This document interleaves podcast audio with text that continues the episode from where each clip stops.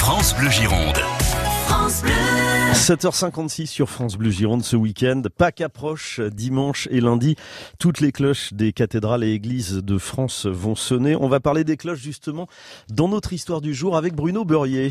Oui, bonjour à tous. Alors Nicolas, vous me permettrez, une fois n'est pas coutume, je me fais un petit coup de gueule. Dimanche, c'est Pâques, la fête la plus importante pour tous les chrétiens, comme vous le disiez, et toutes les cloches des églises vont sonner à la volée comme chaque année. Mais s'il vous plaît, arrêtons de confondre un clocher, un beffroi et un campanile. Ah. Le eh oui, le plus simple, le clocher. C'est une construction qui était levée au-dessus d'une église pour soutenir et abriter les cloches. Ça, tout le monde l'aura compris.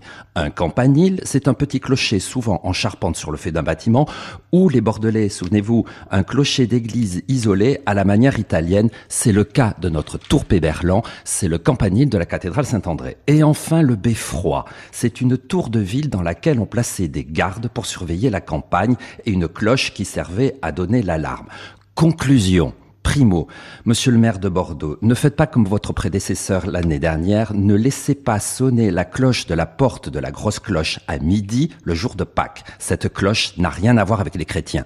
Et Dezio, journaliste, pompier, militaire, politique et j'en passe, qui depuis l'incendie de notre bonne dame de Paris nous disent que les beffrois de la cathédrale sont sauvés une bonne fois pour toutes. Il s'agit des clochers de la cathédrale. Notre langue française est assez riche pour employer le bon mot.